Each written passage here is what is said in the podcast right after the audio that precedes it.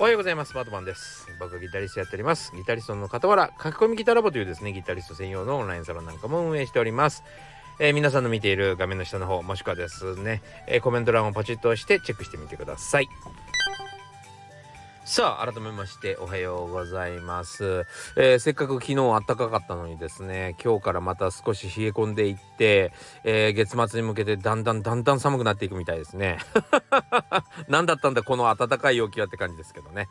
えー、ちょっと防寒に気をつけて、えお出かけされてください。えー、というわけでですね、今日はフィードフォワードということでですね、お話ししていきたいなと思います。フィードフォワード、フィードバックの逆ですね。フィードフォワードですね。えー、というわけで今日はそこら辺の話をしていきたいなと思っております。えー、というわけでですね、というわけで、どういうわけでばっかり言ってるけど、あのー、今さっきちょっとあの、セブンイレブン、僕の大好きなセブンイレブンに行ってきたんですけども、あのー、ほんとね、今、えー、YouTube のギターの先生いるじゃないですか。YouTube のギターの先生、もうめちゃくちゃ大忙しなんですよ。めちゃくちゃ大忙しなんですけども、えー、なぜかというとですね今本当にジャズやりたい人が めちゃくちゃいるみたいなんですよ。いやいやあのねわかる大人になったからちょっとジャズぐらいって思うのはすごくわかるし大体そんな感じっぽいんですよねそのノリが。でえー、っとジャズっていう音楽はちょっとやってみますかっていう音楽じゃないんですよ。あのポップスぐらいのあの知識は完璧に分かっておかないとどうにもならないようなまあ音楽なんですけど果たしてこれがどう出るかですよね。ちょっと楽しみだなと思っております。まあ YouTube とか見てみたらまああの YouTube でギターの先生やってる人とかのね、最近、最近、あの、ほんと始めたばっかりの時に全然見なかったんだけど、最近よくチェックさせてもらってて、なんかね、すごくもう、なんていうの事細かにっていうか、なんつうのかな。あの、枯葉って曲があるんですけど、タンラッタタン、タラッタタン、トゥースリーフォーン、タラッタみたいな、結構まあ早く、えー、速いテンポでやったりするような、えあの曲があったりするわけです。まあ聞いたことあると思いますけども、えー、そういう曲もですねもうめちゃくちゃ遅くしてタブ譜って言ってですねギターで何、えー、て言うのかな何弦を何フレットを押さえて弾きますよみたいな数字と、えー、絵柄でこう何て言うのかな判断できる譜面があるんですけどそれをね丁寧に書いてあってタンタンタンタンじゃーんじゃーんってコードまで全部あのご丁寧に 書いてあってなんかそういう世界線になんかこうなっている、えー、初心者でもジャズをっていうですね すごい世界線に突入しておりました YouTube はなかなかでございますね。いや面白いなと思って。そこまでやると思ってね。ちょっとあの、ジャズって多分なんだろう。じゃあセッションやりますかみたいな。ちょっとみんなで集まって演奏します？みたいになってくるとですね。えー、譜面はある程度分かってないといけないしスケールとかもある程度もうポップスが弾けるポップスなんて楽勝ですよぐらいの感じの、えー、知識ぐらいは多少ないとダメなんですよ。えー、なんですけども、えー、だしまあそういう練習をしてきてる人たちがまあ基本的には多いわけですよね。ドラムもベースも、えー、サックスとかまあねジャズで使われる楽器の人たちも、まあ、めちゃくちゃアドリブを、えー、しっかりと練習してきている人たちの中にですねタブ譜で「タンタンタンタンじゃん」っていうペースで弾いて練習してきましたっていう人がやってきてみんなを優しくしてくれるんでしょうか？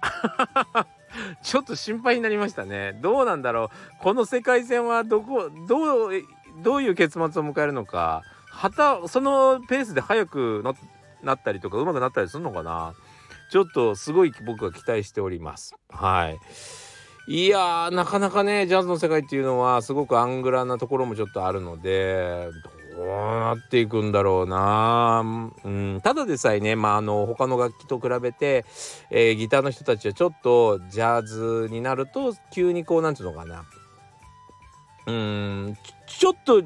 理解してないことが多い。ただでさえ今のジャズでもね、えー、今もみんなめっちゃ練習してるけどやっぱり他の人たちのこうなんていうのかな。ボキャブラリーに比べるとギターの人はちょっと少ないよねみたいな感じはちょっとあるのに そこにあの ジャズやってみたいという大人が流れ込むのは大丈夫なんでしょうかっていう感じでですね。あの僕はまあそういうのを直視しているのでちょっとなんか僕のレッスンの話になっちゃうけどあの直視しているのであのもちろんジャズの知識とかをつけた方が僕もいいと思うんですけどやっぱりねあの素人で素人っていうかまあプロ志向じゃない人プロでやっていきたいと思ってる人じゃない人でジャズをやってる人ってトレーニングしてないからあの知識はいろいろあるんだけど全く指が動かないとかっていうのがもうもう今まですごいあったわけですよ。そう全然弾けないっていうねそうあの気持ちはあるけど指が動いてないみたいなのがあるので僕はうちのサロンではもう徹底的にフィジカル鍛えるんですね。フィジカル鍛えてその後あのやりたかったらジャズやればという気持ちでいるんですよ。まあそれこそえっとねジョー・パスというギタリストがいまして、えー、ジャズのの名手もう亡くなってますけどね、えー、そのジョー・パスがラリ・カルドンというまたこれまたあのースタジオミュージシャン界ではナンバーワンになった方がですねまだ若い時に教えてくださいって言った時にジョーパスにねジャズを教えてくださいって言った時に指が動くようになったら教えてあげるよっつったのとあの全く同じでまず指が動かないとどうしようもないよねっていうところがリズムがしっかりするとか指がしっかり動くとかっていうことがねまずどうにかならないとまあその先は何もないよねっていうことなので、えー、楽しくですねえー、サロンの中で覚えたらいいんじゃないのっていうのが僕の、えー、スタンスなんですけど、えー、指が動かぬまま、え指が動かないけど興味があるんで教えてくださいっていう方でですねマジでギタースクールがもう満杯らしいんですよ。本当にもう全然隙間がないぐらい生徒が来てるらしくってさあこの世界線は本当にどこにまで行くんでしょうかね。なんか一気にやめていきそうな僕は予感がしてますねどっかのタイミングで。あのバンドブームみたいにひゃーってこうねえー、雲の子を散らすような感じで消えていくんじゃないかなという気がしてて逆になんかそれをだから食い止めたいですよね。まあそんな気がしてます。なんか食い止める方法がないかなと思って考えてますけどね。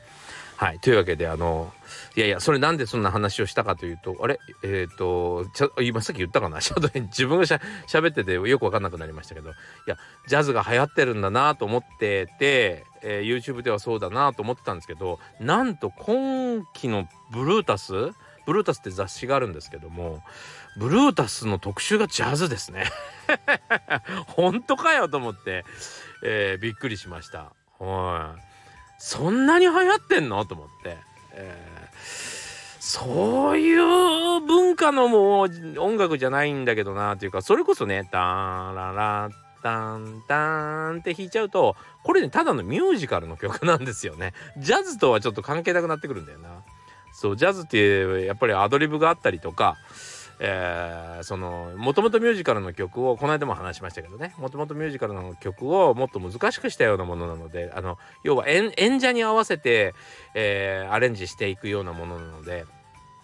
まあミュージシャンズミュージックというかねまあ音楽家のための音楽というような側面がありますだからまあちょっと音楽をちゃんと理解してないとまあファンがつきにくいジャンルでもありまたそのこの日本っていうのはまあ子供の時に聞いた、えー、自分の大好きなロックバンドをまあ大人になってもずっと聴き続けるみたいにあのこうそのファン心理として追っかけてるだけでその文化レベルという音楽の文化レベルっていう意味では高くないと言われてるんですよね。他のジャンルを聞いたりとか他のジャンルを探求したりとっていう方に要はその文化的趣味みたいなのが、えー、日本人は苦手と言われているこの昨今、えー、本当にジャズに行くんでしょうかというところでですね。大変興味がありますね。まあでもそういう時代がありました昔。ジャズ喫茶にみんながね通ってジャズ喫茶にいるのがかっこいいと思ってるっていう時代はまあ確かにあったんですけどね。そうまあちょっとね楽しみですね。何歳からでも早弾きはできる。早弾きを諦めた大人ギタリストに夢を達成させた革命的な方法を詰め込んだ一冊がヤマハから発売。プロギタリストであり3.5万人 YouTuber 末松和人の1日10分40歳からの早弾き総合革命購入は Amazon 全国の書店にて。さあというわけで今日は、えー、フィードファーストという話を、えっと、本題にしたいなと思いますけどもこれをちょっとみんなと一緒に考えたいなと思いますが、えー、フィードバックのえ、フィードバックの変形版というかフィードバックならぬフィードフォワードですね。えー、っていう風にだんだんだんだん世の中が変わってきていますねというお話でございますね。えー、フィードフォワードっていう形がとってもいいと思います。今まではですね、フィードバックだったんですよね。まあ、どういうことかというとですね、自分たちで、えー、何も考えなくてもですね、学校に行くと、えー、先生が課題を用意してきて、まあ、え、算数なら算数、国語なら国語、今日はこういうことを勉強しますよと言って、まあ、1時間やる、え、カリキュラムというか内容まで決めてきてですね、え、それを教えていくそのスケジュール通り先生が決めたスケジュールジュール通りに教えていくと。で、えー、分かってるか分かってないかなんかどうでもいいと。なぜかというとフィードバックを後からもらうからですね。で、えー、テストなんかをやってフィードバックを得てあああなた分かってないのね。じゃあどこが分かってないの？みたいな話になったりとかフィードバックを親にして、えー、勉強についていけないよ。だから塾に行こうね。みたいな話になってしまっていて、えー、そのせいでですねまああの生徒はどんどんどんどん自分の意欲が湧く前に、え、課題が口の中に投げ込まれる。要はひな鳥の状態ですから。えー、まあその何も考えてる暇どころかですね本当にもう勉強だけで忙しい、えー、もしくはですねついていけなくなると勉強なんか嫌だっていう話になっちゃうっていうね まあそういう世界になってたわけですよね。まあそれがだんだんだんだん変わってきてまあ生徒にまずやりたいことをやらせるもしくは課題を与えて先に自分で考えさせて分かんないところを、えー、一番先にまあその要はフィードフォワードですよね。えー、これできる？これねこの部分が分かんないんですよっていう風な感じで、え先にですね、え、考えさせるっていう状況を作ろうとしている方々が増えました。特にですねスポーツなんかは、えー、そこら辺の教育の方針がちょっと強くなってきましたね。でえー、実際僕もサロン僕のオンラインサロンの中では、えー、先に質問してくださいっていう感じ感じにしてます。要はあのー、結局僕の方から与えることを前提にしてしまうと、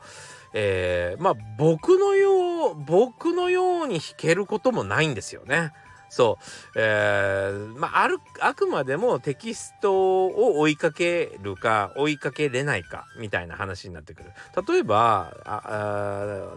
うちのサロンに入ってきた人がそうだ誰がいいかな。例えばビーズが好きなんだけど僕のテキストとは関係ないことが絶対にあるわけじゃないですか。僕が用意すると。ビーズなんかどうでもいいから僕のテキストやってって形になるはずなんですよ。そうそれをやってる限りギターなんか好きになれないよねっていうところがまあ大きいよね。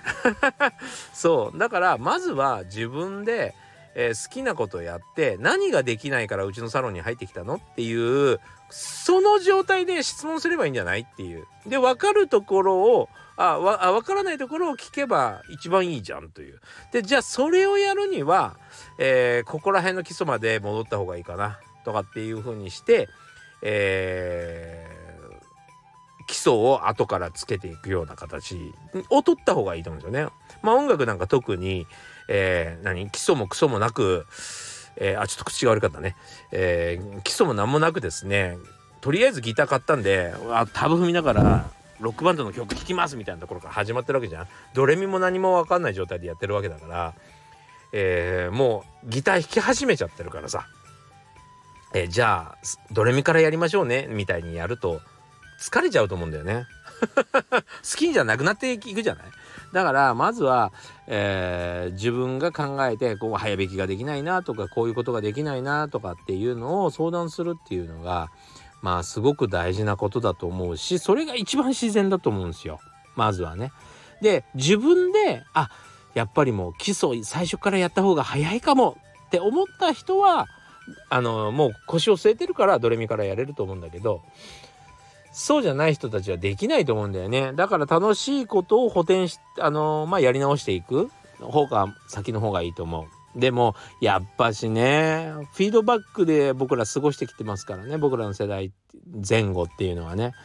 そう今のそうだな。2 3 0代もそうじゃないかな。そうフィードバックで過ごしてきてるからあの、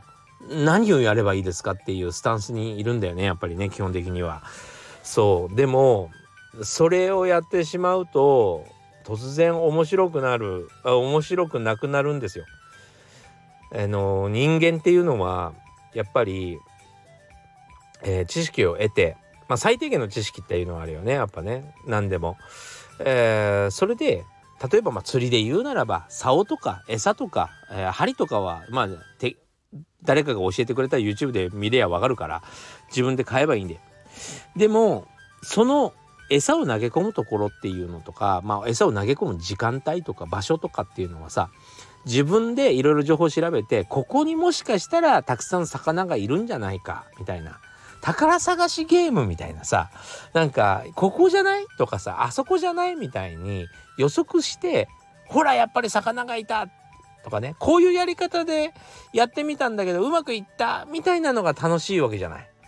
でも、えー、っとフィードバックにしちゃうとやっぱり先生が言われた通りにやりました。でやれた時には先生のおかげじゃん。先生のおかげでうまくなりました。でやれなかった時には先生の言う通りにやりましたができませんでしたって言って基本的に多席になっちゃうんだよね。ねそう。なのでまあ人のことを恨むことしかしなくなっちゃって あの先生はいいとか悪いとかになっちゃうんだけどまあそういう世界じゃないあのそういう世界じゃなくてえー、そういう世界に行ってしまうとみんな不幸せになっちゃうんでそうではそうではないんでね。教育っていうのはそういうものではないので本当は自分の、えー、やりたいことやって、えー、なぜそれで結果が出なかったかを後から先生がバックアップするものなのでまあねあのこのフィードフォワードが浸透するといいですね。そう自分で考えてとりあえずやってみる。ね、でなぜそれをやってみたのか自分で何を決定してそれにチャレンジしてみようと思ったのかそしてどんなチャレンジをしたのかを後から検証し直すっていうのがやっぱり一番いいですね一番いい。もちろん、えー、自分ではそういう知識にはたどり着かないんだけどちょっと例えばさ理科の実験のことなんか自分じゃ知れないじゃない？だからそうやってあの学習が先の方が便利なものもあるから何とも言えないところもあるんだけどやっぱり基本的に自分の好きなことはフィードフォワードの方がいいですね。はい、今ちょっとそこら辺がうちのサロンでもちょっとごごごちゃごちゃしているところかな。はい、フィードフォワードになれないとかうん最初に自分で決定できないみたいなところでお悩みの方が結構いますね。まあ自分でねあの何でもいいからやってみるっていうのが結構大事なところです。そう何でもいいからすごくちっちゃなところからね、えー、思いつくところからやってみるみたいなそんなことやっても無駄だろうなんて思わないで何かやってみるっていうのが結構大事ですよね。はいというわけでフィードフォワードっていう考え方がですね結構広まってきたよということでちょっとお話しました。えー、今日もご視聴ありがとうございました。良い一日になりますように。もう週末ですね。 Happy Friday ですね。えー、今日一日頑張ってください。というわけで、それじゃあまたね。